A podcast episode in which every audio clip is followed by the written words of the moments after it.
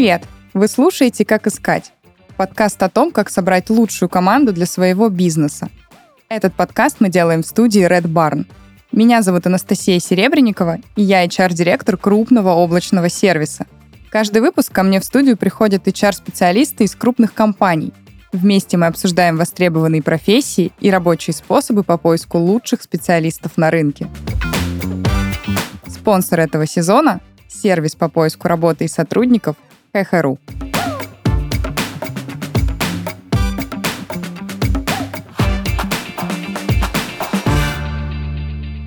Сегодня у нас в гостях Екатерина Немцева, сеньор IT-рекрутер. Катя, привет! Привет! Спасибо, что пригласили. Спасибо, что ты с нами сегодня, и мы с тобой обсудим, пожалуй, самую горячую тему из HR и поговорим про то, как нанимать разработчиков. Расскажи, пожалуйста, что из себя представляет твоя роль, э, роль сеньора IT-рекрутера? А, да, мы, в общем, такие модные сеньоры, милорды, все как войти положено. А, я выросла в сеньора в рекрутинговом агентстве, поэтому тут все-таки своя специфика, поэтому расскажу, пожалуй, именно как это у нас выглядит, да, потому что, возможно, что в инхаусе, в истории там как-то по-другому выглядят сеньоры. А у нас это тот, кто, э, ну, безусловно, максимально самостоятельный, это тот, кто сам планирует свою работу, он сам декомпозирует себе задачи, то есть он не нуждается в каком-то микроменеджменте, постоянном контроле от своего лида. Это тот, кто ходит на снятие клиентам, то есть брифуется, снимает заявки э, без лида, зачастую самостоятельно. Это тот, кто берет самые сложные вакансии в работу, самых трудных клиентов или самые сложные позиции.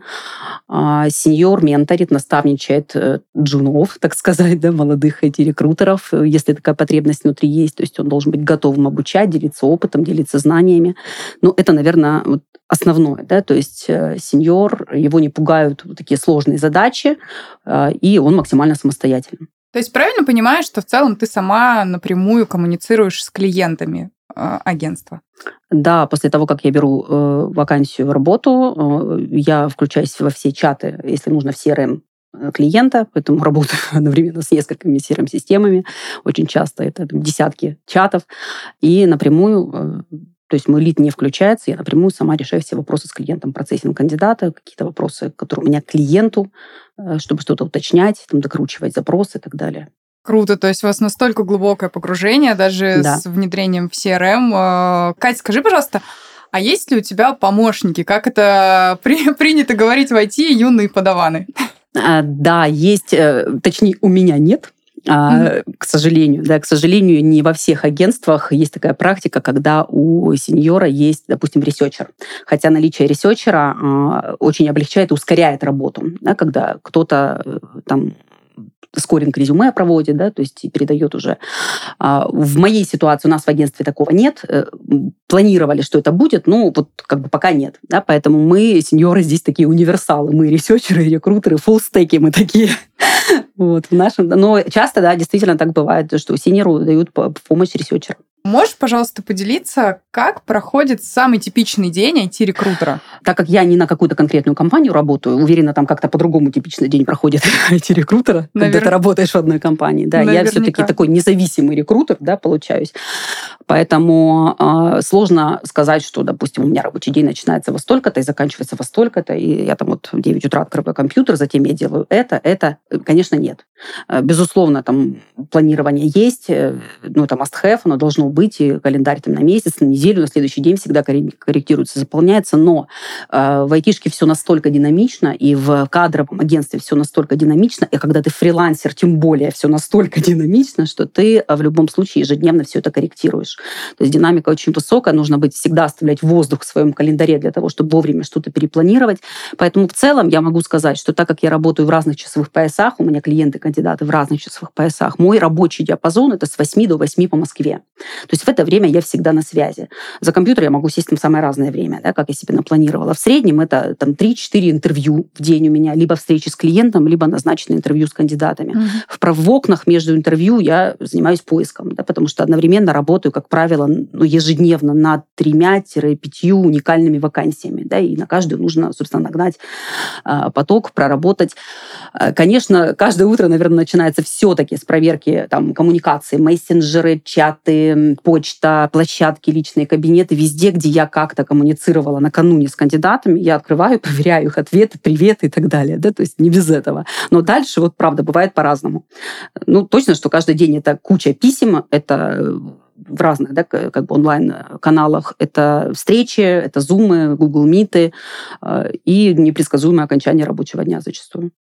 Да, ты на самом деле правильно сейчас сказала. Каждый день а, не будний день, а именно каждый день, потому что HR, рекрутмент это действительно все, что про людей, а люди пишут и на выходных, и в праздники, каждый отвечает, кто, когда, кому удобно. Поэтому да. Э, Слушай, я, я в субботу зачастую подстраиваюсь под кандидата, провожу собеседование с ним, потому что ну, они загружены, ребята загружены в будни, и им удобно, если им в субботу или воскресенье я провожу интервью, не проблема. С клиентами реже снятия бывают выходные. Клиенты, они как бы четче понимают свои рабочие дни. А под разработчиков подстраиваешься, безусловно. Клиенты, да, могут иногда думать, что подбор под, подождет, но мы, рекрутеры HR, понимаем, что достойного кандидата на рынке найти не так-то просто. Поделись, кстати, своим мнением. Как ты считаешь вообще, легко найти хорошего кандидата в IT или сложно? И как, собственно, закрываешь вакансии? Слушай, ну, легко или сложно. Это, конечно, войти всегда сложнее, чем в классическом HR. Ну, я считаю, это сложнее. Э, изощренней, э, виртуозней, э, то есть рекрутмент в IT – это сложнее само по себе. Сложнее, но интереснее. Это не к тому, что там не надо сюда ходить, да, там вряд ли получится. Нет, это просто нужно быть ко многому готовым, да, когда ты приходишь в IT-рекрутмент.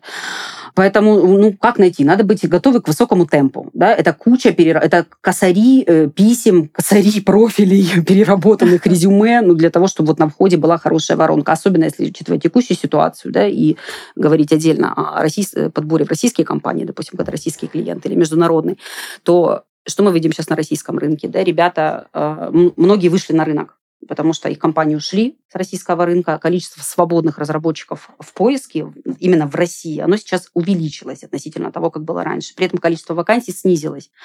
Поэтому сейчас у э, компаний у российских, у них как бы существует возможность, больше возможности нанять самим, да, не прибегая к помощи агентствам, фрилансерам. Ну, скажем так, у них на входе там больше выбора. Э, международный там другая история. Вот, поэтому ну, везде как бы свои сложности, смотря на каком рынке ты работаешь. Ну, чтобы найти хорошего, надо уметь пользоваться инструментами правильными, чтобы чтобы их искать, вытаскивать их от, оттуда, где они тебя вообще не ждут увидеть порой, появляться там и приятно их удивлять. Э, ну, много как бы фишек на самом деле которые, если я расскажу, это уже будут не фишки. А я как раз хотела спросить, да, можешь ли ты поделиться такой хоть одной, но знаешь... Да, поделюсь, конечно. А у меня тоже... Ты затронула сейчас, отвечая на мой вопрос, одну очень щепетильную тему, которая на самом деле коснулась абсолютно всех на рынке, и я хочу тебя попросить поделиться, как изменился и изменился ли вообще твой подход к работе, учитывая миграцию разработчиков в другие страны?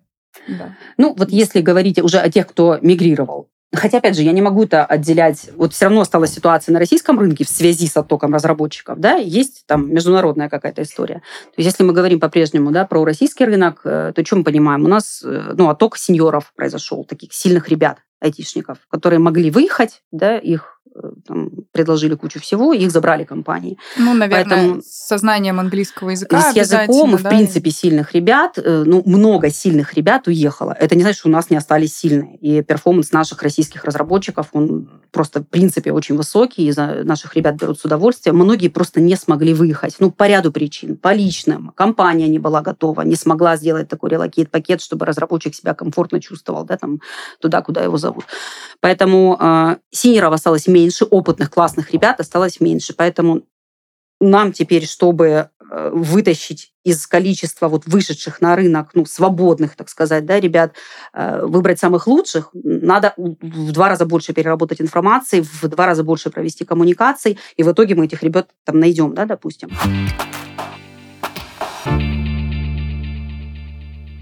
Главный вопрос, который интересует работодателей сегодня, как обратить внимание кандидатов на свою вакансию. Я Анастасия Серебренникова, и сегодня я расскажу, как алгоритмы ХХРУ анализируют миллионы вакансий, поисковых запросов и поведения соискателей, а также как нейросети трансформеры помогают находить нужных кандидатов. Даже опытные рекрутеры и HR-менеджеры могут совершить ошибку и не учесть важность описания и публикации вакансии.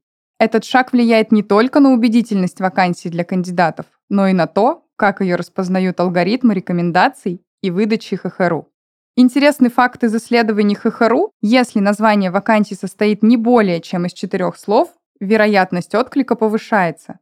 Вот что можно сделать, чтобы увеличить шанс на успешный поиск соискателя.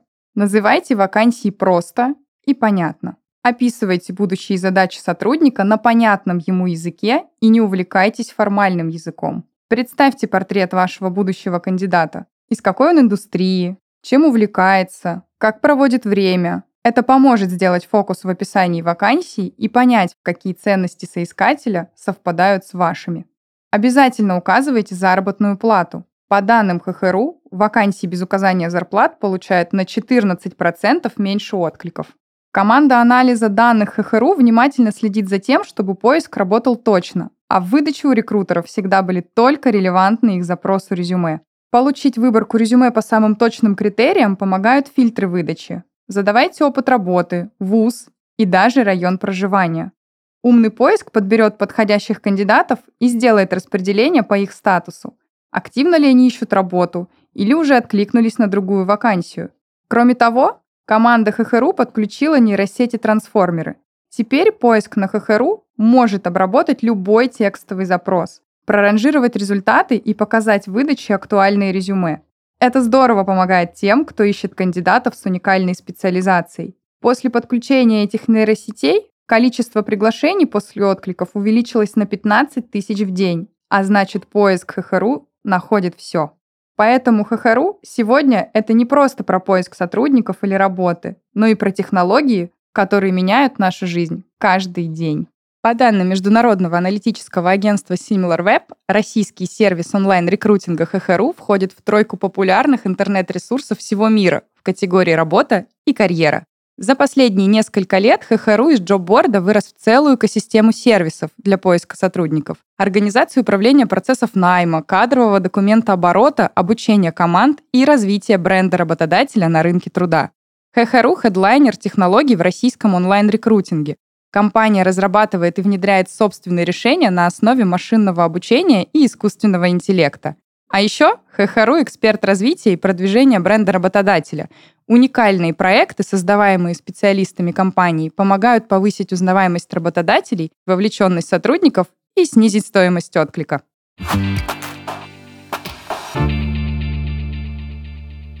А поделись, пожалуйста, давай вот немножко поговорим на отвлеченные темы. Я как HR понимаю, что мы работаем с людьми, и бывают разные курьезные истории, бывает все, что угодно. А можешь поделиться, пожалуйста, самым забавным и самым успешным кейсом за твою карьеру? Вот таких два. А, самый забавный. Сейчас я вспомнила, да. Наверное, он был один, потому что он такой был и долгий. И, э, в общем, я искала проект менеджера в Adult. Понимаете, да? Продукт для взрослых. Было много шпарней. Ну, то есть вот момент презентации мной этой вакансии продукта кандидату, ну, это было, вот, это было забавно. то, как улыбаются ребята, там, да, вот, проекты. Они, конечно, там UI не рисуют, да, сами, но в целом все равно они отвечают за там, проект этот, да, за то, как он двигается. А, по итогу у меня офер получила девочка Adult. Вообще О, было как. очень, да, то есть тоже было очень забавно. Вот выбрали девочку, она прям просто поразила там полный матч случился и по, hard а, по, по hard ам, и по софтам, по всему. Вот, это забавно искать в adult. Это, это, причем это вот опять тот кейс, когда не каждый его возьмет. И я могу сказать, что у нас даже не все senior ы, то есть подняли руку. Ну, вот я взяла в тот момент. Ну, было интересно, челленджево так что ли. А быстро закрыла вакансию? Там были свои нюансы, связанные с relocate ом. Ребята не смотрели из РФ, э, Беларусь, ну, понятно, да, вот эти страны не смотрели. У них э, была определенная география требования, откуда должны быть ребята, и определенный пакет документов должен был быть уже готов. Поэтому не быстро. Ну, хотя для проекта может быть и достаточно быстро. Три месяца. Бывает такую позицию еще дольше. Специфика продукта, понятно, да, ну тоже там не лес рук, так сказать, да, это нужно вот прям проникнуться и быть ценителем да, таких вещей. Вот, поэтому там почти три месяца с момента снятия заявки до момента оффера, по крайней мере, это вот если про забавное. А про прям вот успешное, Хотя это тоже она успешная. Попробуй так. Вадал, вадал-то такая. Вполне. Вот. Можно сразу, да, одним кейсом и про да. успешное, и про забавное. Да, но еще из успешного было в такой финтех э, международный продукта, продукт-менеджера. Они полгода не могли найти, я его за неделю закрыла. Круто. За неделю календарную. То есть два моих выходных прошло, но через неделю Круто. А да. какого уровня нужен был продукт? Я просто Сеньор, знаю. Ну, сеньорный, да, сеньорный такой вот. Не, не понаслышке знаю. В общем, да, с- самый, да, вот этот челлендж, что они э, там страдали, говорили, что, да, ну, ребят, вы, наверное, не закроете, мы тоже полгода как-то. ну, давайте попробуем. Вот, ну, в общем, получилось. Но ну, это... за неделю, неделя поиска он был найден. Потом там, понятно, моменты, там он отработал, вышел чуть больше, ну, то есть поиск длился неделю, 7 дней. А, и еще классно помню, прям вот вспоминаю с гордостью, январь 22 года, э, с 3 по 18 января, вот эти, не вот эти дни, ну, такой time. Мы прекрасно понимаем, что такое январь. С 3 января по 18 января. А у меня срочный запрос на Android сеньоров, на Android разработчиков э, в одну компанию. Ну, один нужен был. 100 а, писем за вот эти дни, 100 касаний, ну, писем, мессенджей, там, чего угодно, 100 касаний, э, на выходе два оффера. То есть ставка была одна, но а, открыли вторую, потому что не смогли выбрать, хотели взять двоих. Ну, для январского первого периода января как бы два синьора андроида. По-моему, а. это тоже неплохо было. Абсолютно. А, это как? 3 января поняли, что нужно найти э, Нет, они просто дали заявку прям под... Вот мы уходили на каникулы, дали заявку. Ну, то есть, по сути, Катя отдохнула 30 31 1 2 числа, 3 Катя начала фигачить. Ну. Нас э, наверняка будут слушать рекрутеры. Я знаю, что в рекрутинге многие хотят попасть в IT. Это прям э, для, для некоторых рекрутеров это мечта, потому что сама собеседую в свою команду, опыт такой есть далеко не у всех, но желание есть такое практически у всех. Можешь поделиться своим мнением, какими качествами нужно обладать рекрутеру, э, чтобы попасть в IT, чтобы стать IT-рекрутером, учитывая всю специфику профессии? Ой, вот тут, знаешь, наверное, такая коллаборация целая, да, факторов. И пока однозначно не скажешь. Мне кажется, каждый может... Ну, если ты уже рекрутер, то прийти в IT-рекрутмент ты можешь в любом случае. А, здесь надо понимать, что специфика коммуникации есть. Да? Ребята, они не нянчатся. Ну, то есть ну вот надо понимать, что может быть по-разному, и надо уметь с ними коммуницировать. То есть это там другие заходы, это по-другому вести с ними э, и переписки, и устные коммуникации, но они другие. Они такие технари, они занятые. Это ну, другая целевая аудитория, да, просто вот в классическом HR просто этого нет. С разработчиком иначе, чем с топом, да, просто там каким-нибудь директором по закупкам. Абсолютно и... другая коммуникация. Иногда сложнее. Иногда сложнее, да. Ну, мне, наверное, было проще. И я вспомню, почему меня сюда позвали, сказали, у тебя точно получится. Потому что я выходила из э, подбора топов, из классического. Ну, почему-то директору в тот момент агентства он сказал, что, слушай, эти твои навыки, они будут очень тут полезны. Ты вообще не боишься статусных кандидатов. А, а тут, знаешь, всякие CPO, CTO, они вот такие пацаны. А, и надо как бы с ними держать лицо. А, то есть ты не боишься. Но это же не значит, что только из топ подбора топ-менеджмента ты можешь прийти в айтишку. Девочки приходят с абсолютно разных. То есть я больше здесь наверное, про то, что ну, это высокая коммуникативная компетентность, это динамика, это скорость, это готовность погружаться в матчасть, не бояться ее. Я вообще гуманитарий. Я в жизни не думала, что там разберусь в стеках там, или в чем-то. Да, ну сейчас я нормально там могу более-менее. Я не лезу туда, где я не шарю. Ну, честно, я могу всегда сказать разработчику честно. Слушай, я тут вообще дилетант, ты сейчас меня вот как школьницу завалишь, поэтому давай не будем.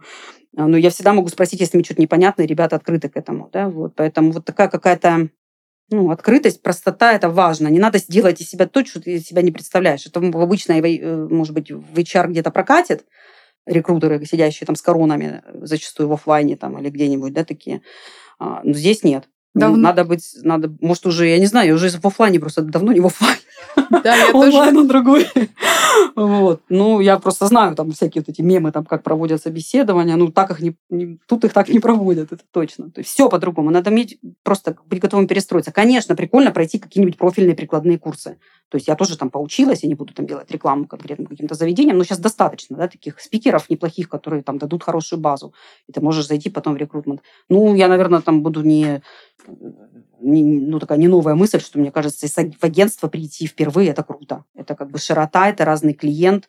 Может быть, лучше прийти сначала в агентство, потом понять, куда ты хочешь там двигаться, в любую там продуктовую, потом с агентством, с агентством, мне кажется, с руками, с ногами могут забрать. Ну, меня еще не забирали, я туда не смотрела просто, да, мне нравится формат агентства, нравится формат фриланса, а так, мне кажется, что в путь. Хотя, знаю, девчонки приходят из, и в агентство из продукта, наоборот. Ну, то есть, потому что в агентствах иначе. Да. Здесь веселее, предсказуемее, динамичней. да. Да, знаешь, порой, порой в инхаусе тоже, тоже все бывает да? динамично, да, и непредсказуемо. Но я сама выросла из агентства и понимаю прекрасно, о чем ты говоришь, и в целом подписываюсь под каждым словом. А, ну скажи, пожалуйста, есть ли, на твой взгляд, все-таки какая-то отличительная черта, которая делает рекрутера успешным, и как вообще в целом вырасти до твоего уровня? Как стать сеньористым, сеньором? Ну, сеньористом надо стать просто тогда, когда ты понимаешь, что ты не боишься сложных задач и челленджей.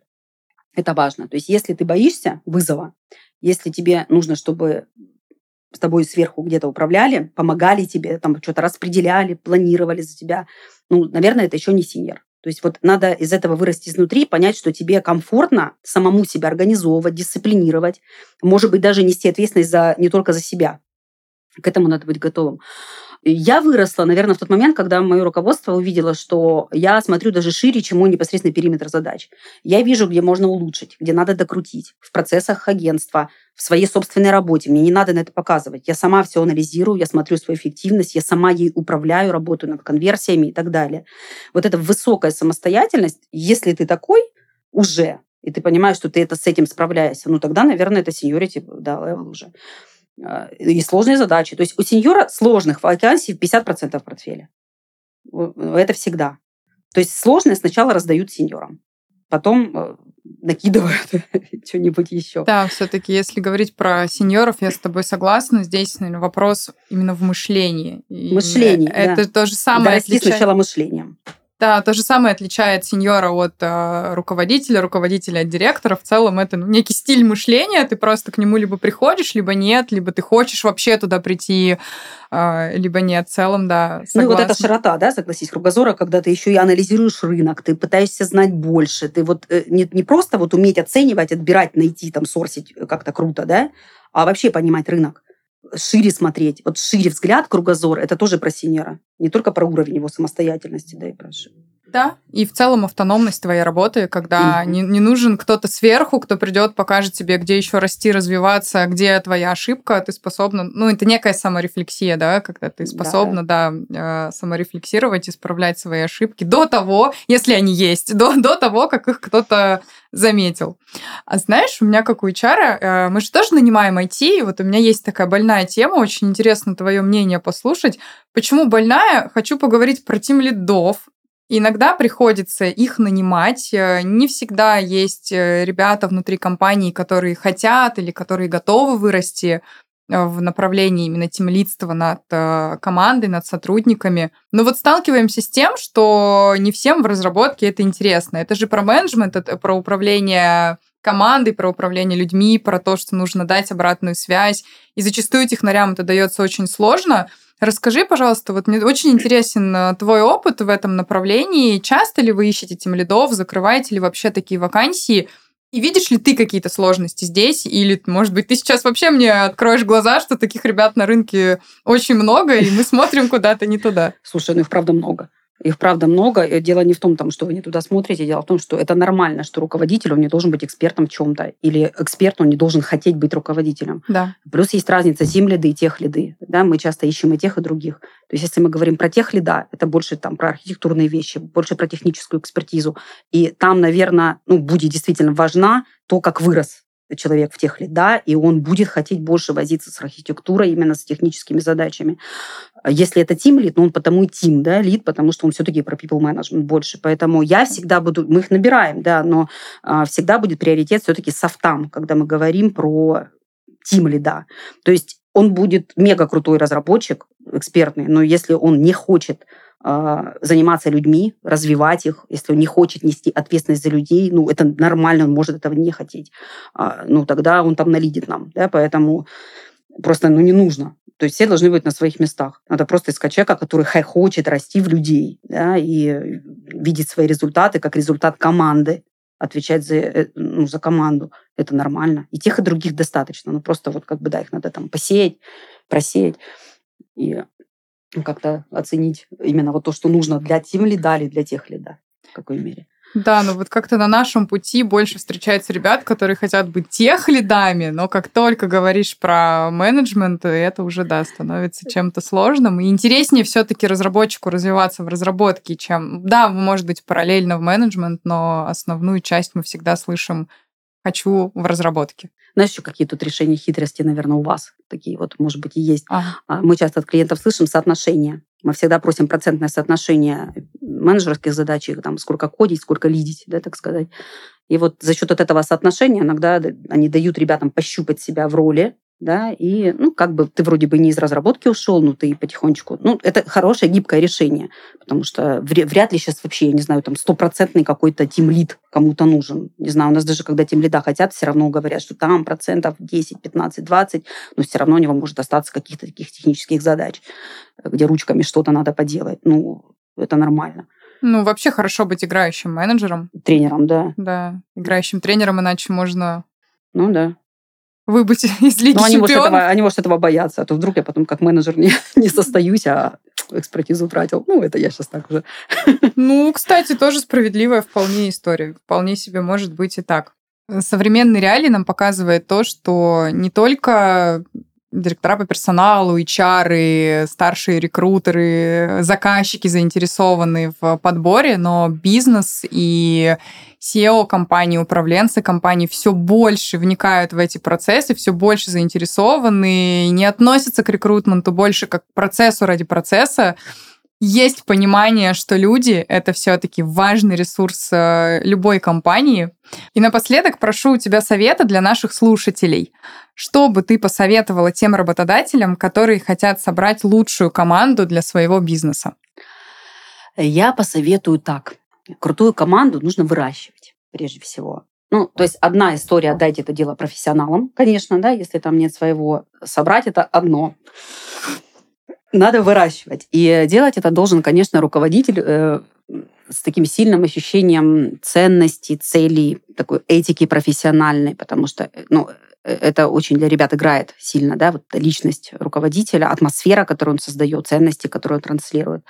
А успешные команды, я считаю, формируются не случайно, это результат такой длительной работы, длительных коммуникаций с персоналом, тимбилдинга, да что угодно там, да, ну то есть это не только отбор. А, поэтому я бы сказала руководителям так, ну, во-первых, не бойтесь экспериментировать с кроссфункциональными командами, потому что именно вот эти эксперименты, они помогают стирать барьеры недопонимания между департаментами, подразделениями, подразделениями, а они часто бывают. Ну, то есть IT это такая всегда какая-то сословие такое другое, не всегда может быть там кому-то да, где-то понятное. Вот, поэтому налаживать совместную работу подразделений, вот это помогает, вот эта кросс-функциональность.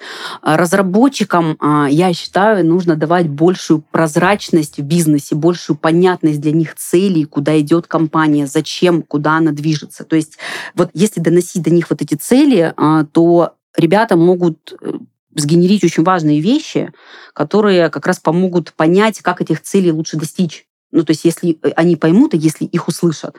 То есть, вот это круто, когда руководитель умеет вот эту прозрачность создавать. Я очень часто слышу, потому что я же в основном работаю с крепкими медлами, сеньорами, лидами, а для них это правда важно. И когда их слышат, когда они понимают, куда через пять лет хотим прийти. Это важно. То есть для того, чтобы получить от э, команды разработчиков лучшее, нужно их слышать. Супер, если они будут иметь право голоса там, где они делают непосредственно. Да? То есть вот правда, право голоса над тем, в чем они непосредственно участвуют. И, э, наверное, вот тогда это будут такие гармоничные команды, которые ну, будут не просто вот, ну, короче, которые будут двигать бизнес, правда, помогать вести его вперед, хотя они там казалось бы, технари, да, но это намного больше, чем технари. Кать, как же я с тобой согласна, как же я сейчас хочу и подписываюсь под каждым твоим словом. Действительно, прозрачность, она в целом, это некий тренд нашего, нашего времени, скажем так, а, и это работает не только с разработчиками. Очень важно, действительно прозрачно, я как HR подписываюсь под каждым словом, очень важно делиться этой прозрачностью. И для разработчиков действительно очень важно и имеет ценность то, какой продукт они делают, над каким продуктом они работают, кто вообще его увидит, кто эти пользователи. Наши часто спрашивают сотрудники, например, про отзывы. Они заходят, читают отзывы о продукте, и когда у нас проходит годовая оценка, они всерьез пишут, потому что я почитал отзывы о продукте, я так горд, что я над ним работаю, что я сеньор-разработчик этой команды. И ты понимаешь, что это действительно важно, что уже не все равно, людям уже не все равно, где работать, э, какую ценность несет компания, какой это продукт и насколько прозрачно и открыто с ним общается руководство компании, ну и в целом, как построены коммуникации. Полностью с тобой согласна. Вот стопроцентный матч прям получился у нас. Ну, супер. А, сегодня своим опытом найма разработчиков с нами поделилась сеньор IT-рекрутер Екатерина Немцева. Катя, круто. Спасибо тебе большое, что была сегодня с нами и что поделилась своим опытом. Спасибо тебе. С вами была Анастасия Серебренникова и подкаст «Как искать» – аудиогид по поиску лучших специалистов в своем деле. Увидимся на следующей неделе.